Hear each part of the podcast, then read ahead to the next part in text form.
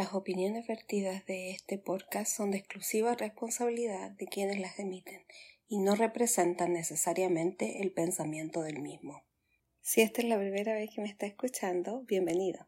Pero si es un escucha recurrente, muchas gracias por regresar. Es un honor tenerla nuevamente conmigo. Si usted está escuchando Spotify, no se olvide de apretar el corazón para seguirme. Si usted está escuchando en YouTube, no se olvide de darle un me gusta y también suscribirse al canal para poder recibir todas las notificaciones futuras y actualizaciones del canal. Y bueno, así sin más, comenzamos.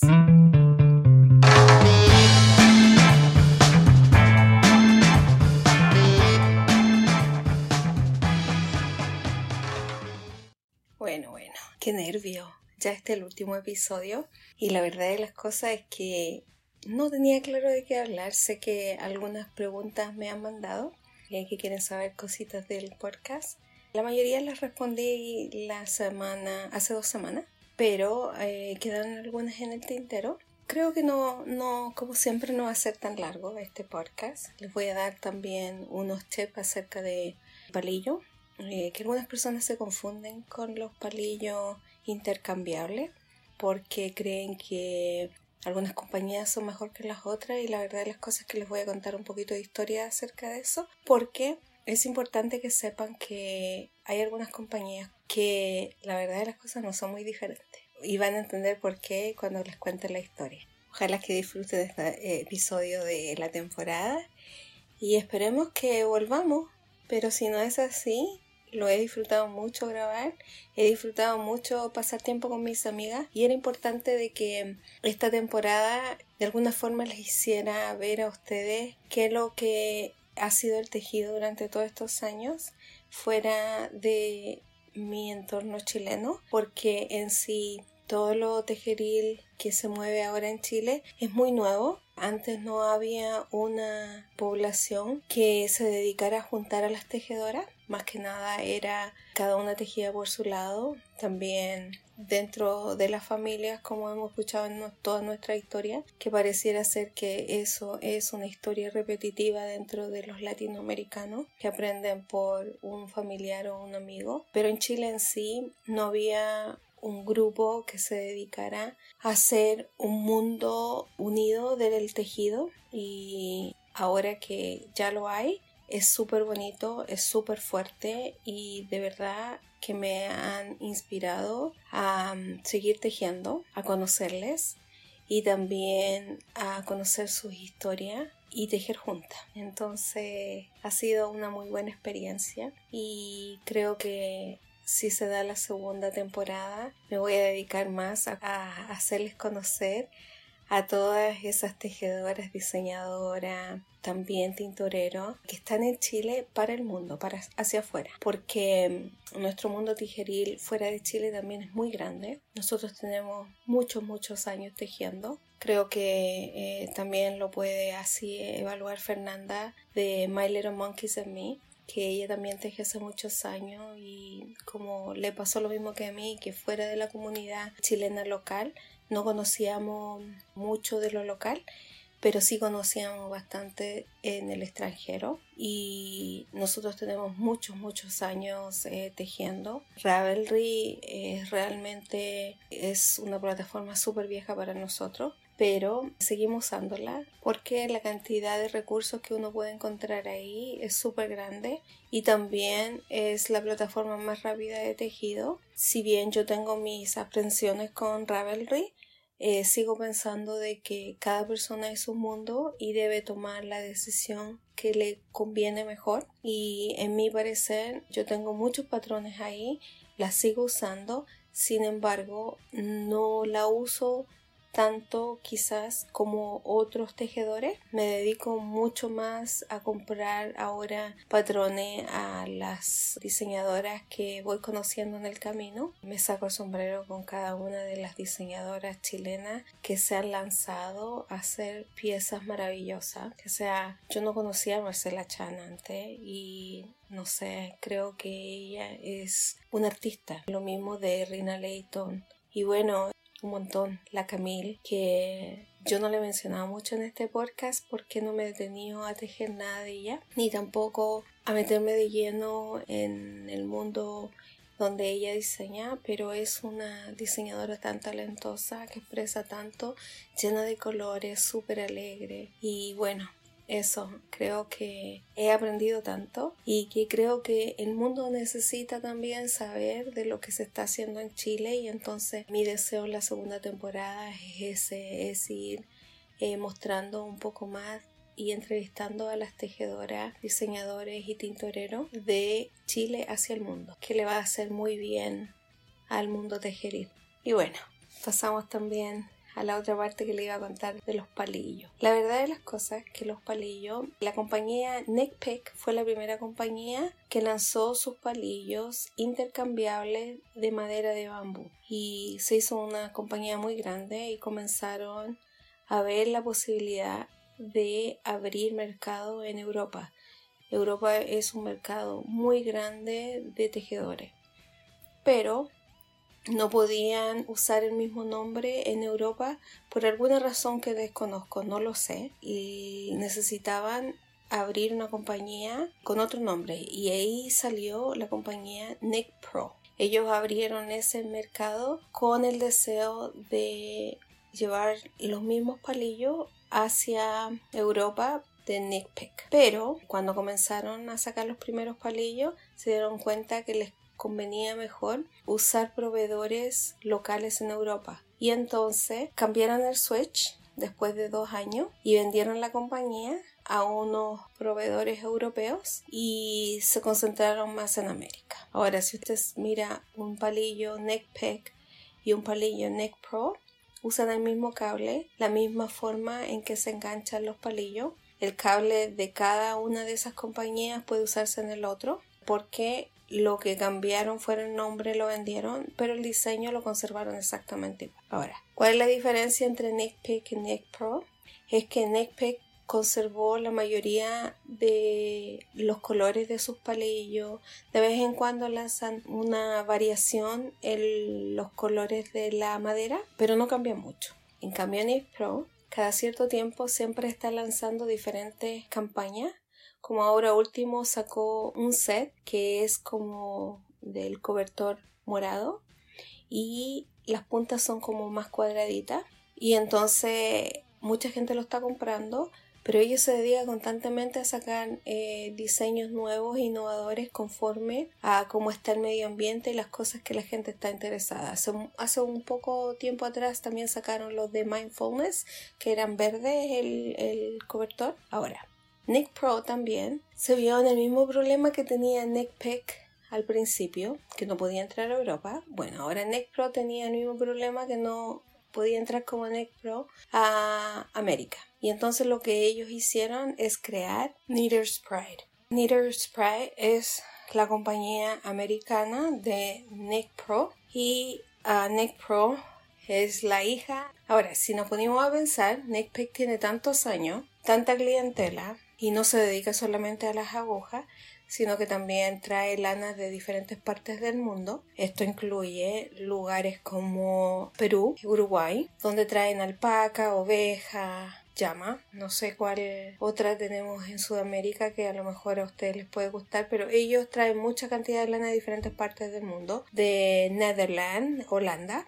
También trae de países árticos como es uh, Islanda y Alemania, también de Turquía. Ellos se dedican a traer lanas de muchas partes del mundo y esta es la compañía en que yo dije en algunos podcasts anteriores que es muy fácil encontrar lana a buen precio, que es 100% lana o 80% lana y el 20% o 15% un nylon para hacerla elástica, para hacer calcetines ellos tienen la facilidad de mantener sus precios bastante baratos. No suben mucho sus precios Nextpack. Y ellos no lanzan tantas cantidades de palillos como lanza Nick Pro y Knitter's Pride porque ellos lo que hacen es que mantienen sus líneas uh, regulares y esas son las que la, gente va y las vuelve a comprar. Ahora, Yo entiendo que los palillos Xiaogu y también Lex y otros más que ah, son muy caros tienen garantías de por vida.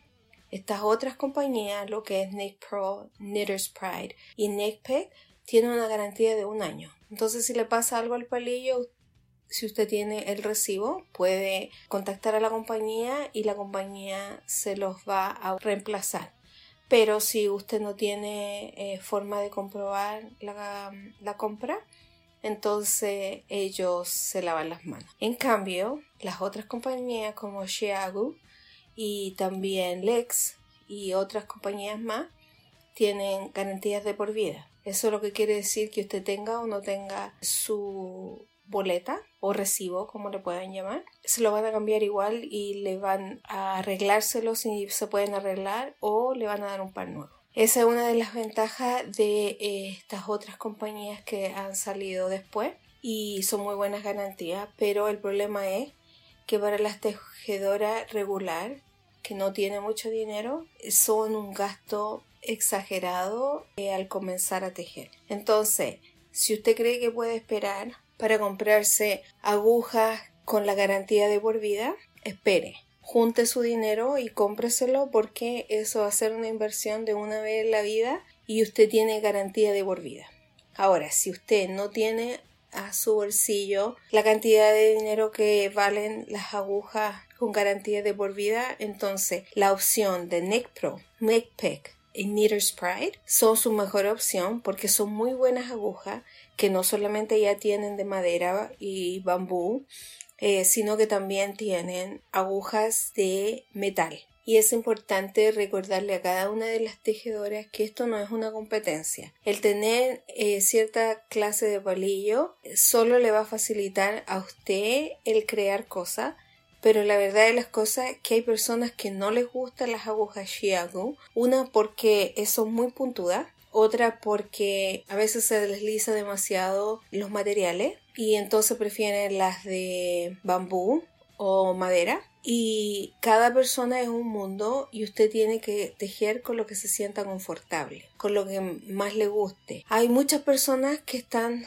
solamente tejiendo con lanas acrílicas porque son abogadas de los derechos de los animales y entonces el tejer con lanas eh, animales y naturales les es un problema para ellos. Cada persona tiene que respetar el mundo de la otra persona, que sea. Hay un dicho muy bueno dentro de mis amigas eh, mexicanas que dice que mi libertad termina donde empieza la de mi prójimo. Uno tiene que respetar las decisiones de las otras personas.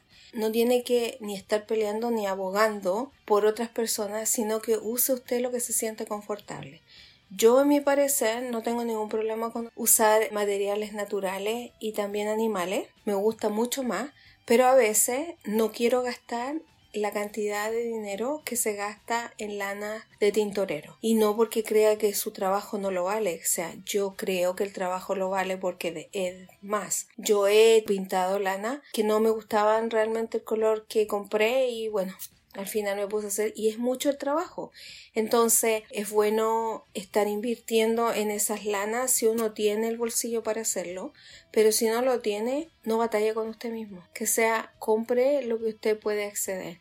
Hay un montón de compañías que venden lanas naturales o animales que son de mm, factorías y no son hechas realmente a mano y entonces son más baratas. Ahora, lo que el tintorero compra eh, son, son lanas, la mayoría son lanas hechas en factoría y las compran naturales o con un tinte muy dócil, muy suave, para ellos después tintorearla del color que quiera. Entonces lo que usted está comprando también no es que sea todo hecho a mano, sino que es el tiempo del tintorero que puso para darle el color que a usted le gusta, que puede ser con speckles o variegated que son esas lanas que van cambiando de tono entre más fuerte o más intenso o más suave, pero en realidad no tiene pinta.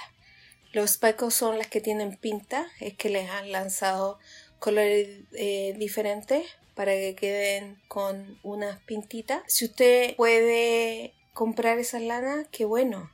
Pero si no las puede comprar, no se angustie, no trate de, de competir con las otras tejedoras, porque al final del día el tejido que usted va a hacer tiene que ser que a usted le acomode o a la persona con la que le va a regalar. No tiene sentido estar gastando tanto dinero si usted no tiene ese dinero para gastarlo en sí y a lo mejor está sacando de otras cosas que son más importantes para poder conseguir lanas de tintorero. Es lo mismo que lo con los palillos, entonces era importante para mí explicar esto de los palillos porque muchas personas, sobre todo de Sudamérica, creen que los palillos Neck Pegs, Neck Pro y Knitter's Pride son diferentes. Y la verdad de las cosas es que prácticamente la misma compañía que se dividió en dos la primera vez y después volvió a hacer una en Europa y de Europa volvió a hacer dos para entrar a Estados Unidos una vez que la había comprado la compañía europea. Los cables son de la misma calidad. La única diferencia es que usted en Nick Pro eh, va a estar comprando bastante lo de moda. Lo que están sacando constantemente, ellos sacan constantemente diferentes colores, quizás algunas otras maderas, porque lo que quieren es estar innovando y también que haya consumismo dentro de la población de las tejedoras. Usted puede comprarse su aguja de esas tres compañías y va a recibir exactamente lo mismo, solo en diferentes colores. Y bueno, dejando ese tema atrás, ahora voy a responder algunas preguntas que me dejaron. Una de las preguntas que me preguntaron y que yo pensé que nadie se iba a dar cuenta, pero en cada capítulo yo comienzo el capítulo nombrándolo como el que o el de, y es porque, no sé si les pasa a ustedes, pero eh, siempre hay en la vida cosas que le marcan a uno. Y bueno, a mí me pasó que hace muchos años atrás había una serie a la que vimos por muchos años con mis hijas, las dos mayores. Resulta que cada capítulo empezaba de esa forma. En inglés es eh, The One, en español es El que es o El de. Esa serie es, y yo me imagino que ustedes también la tienen que haber visto, y ahora que les voy a decir, seguramente dicen, oh sí, ¿verdad? Es eh, Friends, amigos. Y entonces cada capítulo está nombrado de esa forma. Y entonces esa fue la razón por la cual yo decidí nombrar cada uno de mis capítulos de esa forma, como el del tejedor, el de las hermanas, de las CES. El piloto, creo que fue el único que no lo nombré como el del o porque como era el que íbamos a probar, no estaba segura si iba a seguir grabando entonces fue el único, pero todos los capítulos después de ese están nombrados como el de eh, o el que es en referencia a Friends, que sería el que nosotros vimos con mis hijas completa y bueno, también que ellas tienen su los DVD, los tienen, compraron la colección completa y yo sé que la están en línea en, en muchas partes, pero es lindo tener los recuerdos de una serial que marcó tanto nuestras vidas. Y entonces esa fue la razón por la que nombré cada capítulo de esa forma y seguramente voy a seguir haciéndolo de esa forma. La siguiente pregunta creo que la respondí al principio era que si la segunda temporada iba a ser igual que ahora que yo estaba presentando más que nada a las tejedoras con las que he tejido durante todos estos años y la verdad es que no. La segunda temporada quiero hacerla del otro lado y es eh, quizás con todas las tejedoras, diseñadoras y eh, tintoreros que he conocido últimamente desde Chile, los cuales creo que deben tener una plataforma para presentarse al extranjero. Hay algunos que son mucho eh, más conocidos que otros, otros que están recién empezando y creo que es bueno darle una plataforma para que otros en el extranjero les conozcan mejor. Por eso va a ser diferente la segunda temporada. La siguiente pregunta fue es que si ya tengo fecha para el regreso y la verdad es que no. Todavía estoy analizando cómo quiero regresar con la segunda temporada. Una de las cosas que me es importante es aprender un poquito más de edición y de cómo hacer mejor el podcast porque la verdad de las cosas como lo dije en el podcast anterior mi hija hace la mayoría de las cosas y creo que es tiempo de que yo aprenda a estar editando porque ella tiene que seguir con su vida, o sea, es una persona adulta, no está todo el tiempo en la casa y yo necesito enseñarme. Y así como aprendí hace muchos años, cuando había la necesidad de estudiar diseño gráfico y me fui a educar en eso. Creo que también este es un tiempo para educarme en la edición y todo lo que tiene que ver con los asuntos de los podcasts. Así que no, no tengo claro cuándo voy a regresar, pero sí tengo las ganas porque lo disfruté mucho. Si bien podcast eh, no tiene muchos suscriptores, sobre todo en YouTube. Creo que en Spotify se escucha mucho más, eh, según la analítica. Sí pienso de que es un buen espacio para estar conectando ambas culturas. Lo otro también es que hay hay entrevistas pendientes con algunos diseñadores importantes, pero están en inglés y entonces todo este tiempo he estado tratando de quebrarme la cabeza cómo hacer eso. No porque crea que los hispanoparlantes no van a entender, pero sí para entregar una muy buena entrevista, tanto para los que están escuchando como para la persona que va a venir a grabar conmigo, porque este podcast en sí es de audio, entonces es muy difícil ponerlo en Spotify haciendo la entrevista sin mostrar nada, ni un video, ni tampoco hacer la traducción eh, debajo al español como se puede hacer en YouTube. Entonces esa es una de las razones por las cuales todavía no me lanzo de, esa forma. Hay unos diseñadores súper lindos que accedieron de inmediato cuando yo les contacté para entrevistarle en inglés y se sorprenderán de lo buena persona y tranquilos que son. A pesar de ser unas personas de que son muy vergonzosos como quiera ellos accedieron y, estaban encantados de que la entrevista aunque va a ser en inglés va a ser traducida en el español.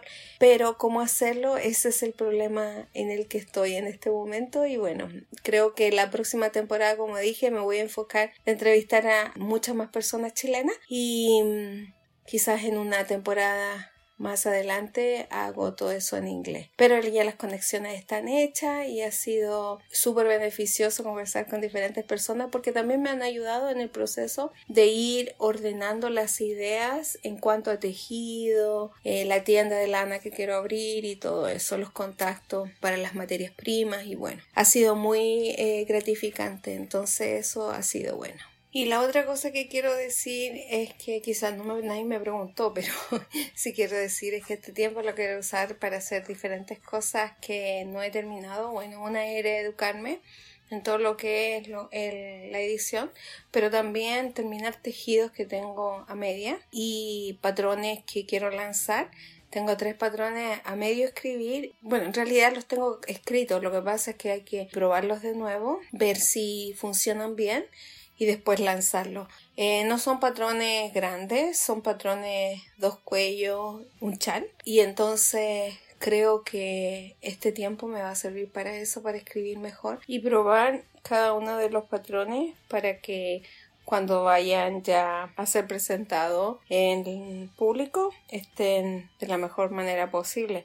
Eh, aprendiendo bastante con todas las clases de la Camila Larsen que en ese grupo uno aprende un montón y no solamente lo que enseña la Camila, sino también muchas de las que participan dan su granito de arena y uno va aprendiendo, aprendiendo un montón. Y para mí que eh, el español en muchas cosas no es mi fuerte, ha sido súper placentero aprender de cada una de las diseñadoras y también de las tejedoras del grupo. Así que eso, en eso me voy a dedicar en este tiempo. Vamos a disfrutar eh, también un viaje que tenemos pendiente con la familia. No hemos salido hace ya tres años por diferentes razones, pero sobre todo por la pandemia y bueno, este ha sido el tiempo en que creemos que es bueno mm, ya eh, salir. Así que vamos a salir y, y bueno, vamos a, a, disfrutar este tiempo en familia y también aprender un poquito más de todos esos lugares turísticos donde vamos a estar visitando, que seguramente voy a subir algunas fotos a Instagram para que ustedes vayan disfrutando conmigo todo ese proceso. Creo que esta va a ser la última vacación en familia porque ya después cada uno de los hijos va haciendo su vida, ellos ya todos son adultos aunque algunos estudian todavía en la universidad, uno puede sentir ya que los tiempos de cambio se vienen y entonces hay que disfrutar este tiempito con ellos y todo lo que nos va a traer este viaje. Así que eso ha sido una temporada súper, súper buena. Yo me divertí mucho grabando, me divertí mucho entrevistando gente, descubrí esto que me encanta estar conversando con la gente y conociéndose de su historia. Algunas ya les conocía, pero otras eh, fueron realmente un privilegio entrevistarles. Me produjo bastante alegría todo. Estoy contenta con todo lo cómo se dieron las cosas. Bueno, aprender un poquito más. Es importante agradecer a todos los que participaron de este podcast durante toda la temporada.